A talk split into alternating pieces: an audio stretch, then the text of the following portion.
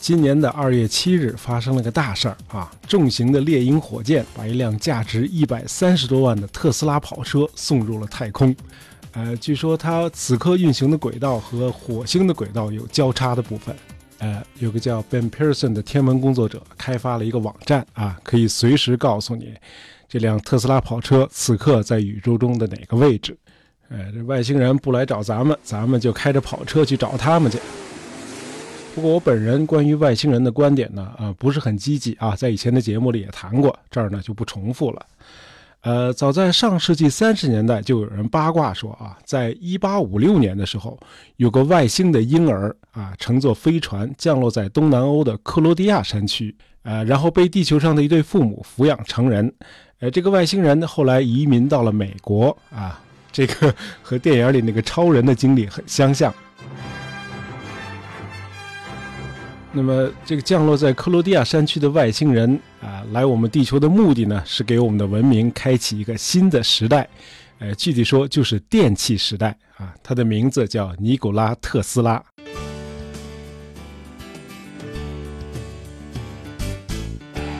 这很有趣啊！一百六十一年以前，一个叫特斯拉的外星人来到地球，推动了人类进入电气时代。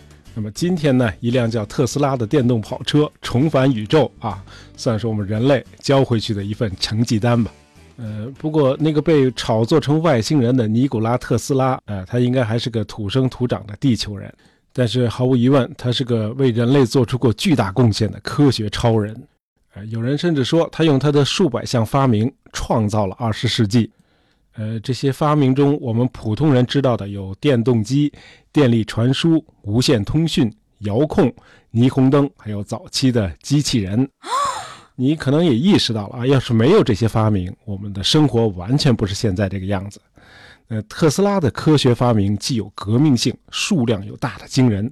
另外，这个人的性格又非常的独特，生活方式也与众不同。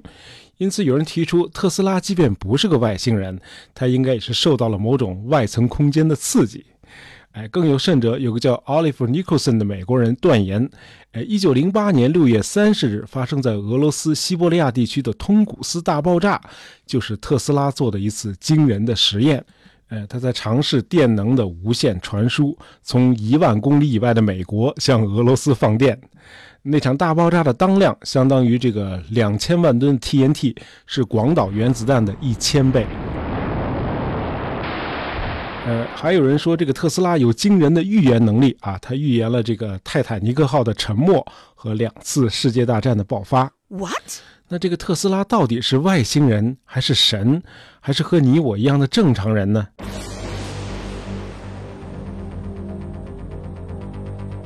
哎，发明了这个人造闪电的这个特斯拉呢，还真是在一个电闪雷鸣的夜晚出生的。呃，他的父母和医生可以证明，这个婴儿呢是属于我们地球的，出自他妈妈的母体。呃，他出生的地方呢是克罗地亚的一个山区，呃，但是他家是塞尔维亚人，那个时候和现在一样啊，都没有南斯拉夫这个国家。呃，到特斯拉十二岁那年，这个克罗地亚和塞尔维亚就正式成为奥匈帝国的一部分。这个克族和塞族呢很有意思啊，他们说的同一种语言，呃，说话双方都能听明白，但是使用的却是截然不同的文字。啊，这是由宗教造成的。这个克族呢接受了罗马天主教，因此呢就使用拉丁字母；而塞族信仰的是东正教。因此呢，就用这个西里尔字母。呃，这种文化上的割裂，直到今天仍然在产生影响。今天呢，这个克罗地亚是属于西方阵营的，而塞尔维亚呢是俄罗斯那头的。哎，你的文字就是你的归属符号。那在特斯拉出生以前，他家呢就举家迁居到了这个克罗地亚地区。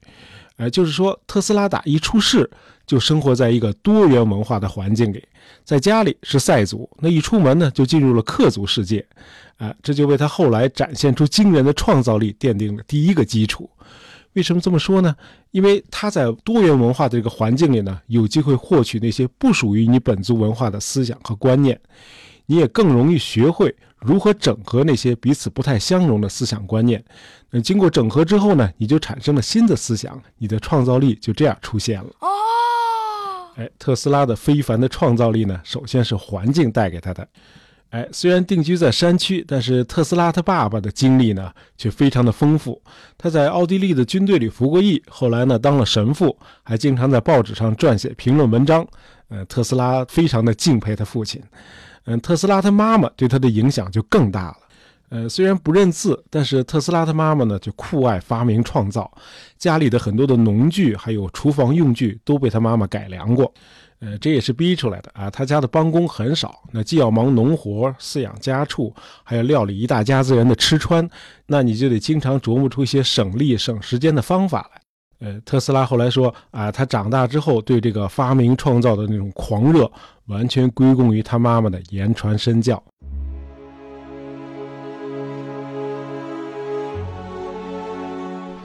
呃，到了特斯拉七岁那年，哎，家里出事儿了。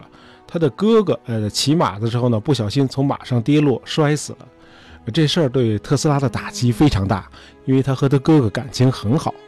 那事发之后，特斯拉在夜里经常被噩梦惊醒，他的梦境通常是一口开着口的棺材，他哥哥就躺在里面。哎，可怕的是，在他醒来之后，呃，这个场景在他脑海里仍然挥之不去。这样呢，他就逼迫自己去想一些别的事情，在脑海里营造一些别的画面来覆盖这些可怕的场景。于是他脑子里就会出现一些呃他从未到过的地方，他从未见过面的人，而这些脑子里经常营造出来的人和事，看上去又真假难辨，以至于他经常要问他的姐姐和妹妹，他自己讲出来的那些事情哪些是真实的，哪些纯属幻觉。那么，这种被逼出来的画面营造能力和形象思维，很可能远远高于我们常人。因此，特斯拉注定是要成为一个伟大的发明家的。那同时呢，他也是一个情绪和性格都不太稳定的人。在奥地利格拉茨上理工大学期间，特斯拉非常的勤奋啊，成绩优异。那身为学霸呢，就经常受到同学们的冷嘲热讽。那同学们一笑话他呢，他又走到了另一个极端。这特斯拉开始不学习了，他整天就泡在小酒馆里赌博，最后把学费全都输光了。一年后就被勒令退学了。那后来在布拉格的这个卡尔斯大学的学业呢，也是因为学费问题不得不中断。就是说，特斯拉没有受过完整的高等教育。呃，当然，他后来的老板和竞争对手爱迪生的学历就更不用说了啊。这爱迪生根本就没上过学。嘿。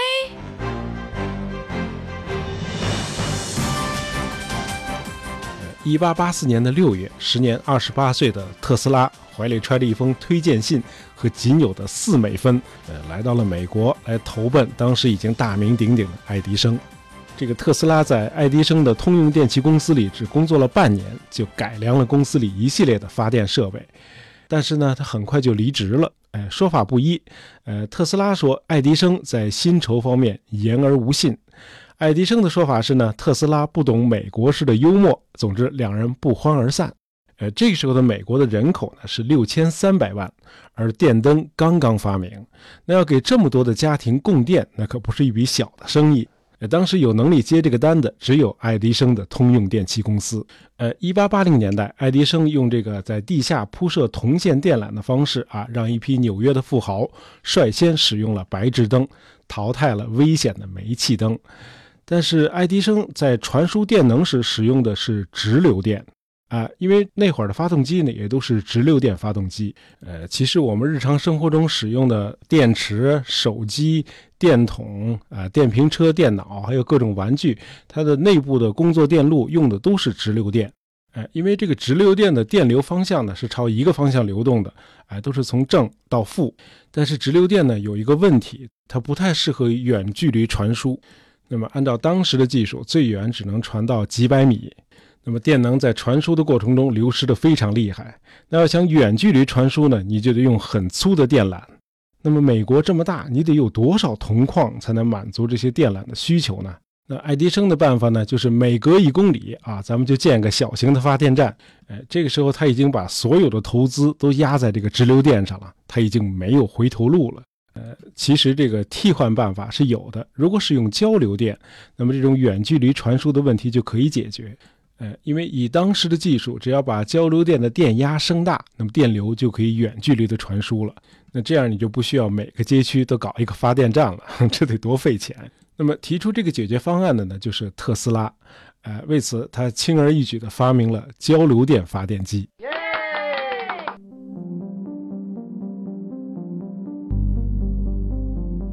哎，这时候一个一直想挑战爱迪生的美国企业家登场了。哎，他叫 George Westinghouse。哎，威斯汀豪斯。哎，这个威斯汀豪斯呢，看到了机会，他决定把赌注呢就压在这个交流电上。他就邀请特斯拉到他的公司去工作。这样呢，十九世纪末期的所谓电流大战就拉开了序幕啊！一方是爱迪生，另一方是这位威斯汀豪斯。那么这个威斯汀豪斯的助手呢，就是世界上最棒的工程师特斯拉。哎，这特斯拉一生中最华彩的乐章就是他的交流电。那么它优化了变压器，哎，就是著名的特斯拉线圈。呃，那么这种变压器能够承受极高的电压。那么有了它，远距离的传输电能已经完全没有问题了。哎，这下这爱迪生坐不住了，这对手也太强大了。那么，为了让公众认可他的直流电项目，爱迪生就开始了针对交流电的诋毁运动。他就告诉大伙儿啊，这个高压交流电非常的危险。爱迪生呢，为此还发明了交流电的电椅，还当众用交流电电死了一头大象。那为了反击呢，这特斯拉呢，就在各种舞台上表演他的人造闪电。哎，就是用他的特斯拉线圈变压器，让普通的电压升压，然后经由两极线圈从放电终端来放电。说白了，哎，就是现场模拟一个小的天地环境，营造一个电位差来放电。哎，和大自然的这个雷电是一样的啊，只要云层里有足够多的电荷，哎，它就可以击穿空气对地面放电。今天我们常见的这类魔术呢，是人站在一个金属做的笼子里头，哎，这个闪电呢被笼子直接导入了大地，因此这笼子里的人呢是不会受到伤害的。同理，遇到雷电的时候呢，你躲在汽车里是最安全的。哦，哎，我要强调的是啊，这类魔术是需要专业人士来做的，严禁模仿啊。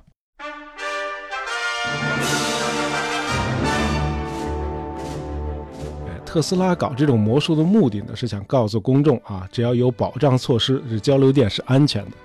那么这场电流大战最终以特斯拉和威斯汀豪斯这一方的胜利而告终。那明摆着，爱迪生的那个直流电呢是没有胜算的，因为在那个时候呢，人们还没有发明这个低温超导技术，那远距离用直流电来传输，经济上是不可行的。不过话说回来，这个特斯拉最后的那个梦想，哎，就是全球电能的无线传输，也是不可行的。那么，直到今天，无线充电也只能在近距离里完成。那么，电能毕竟不是无线电信号啊，随着空间距离的增大，电能的传输会迅速的衰减。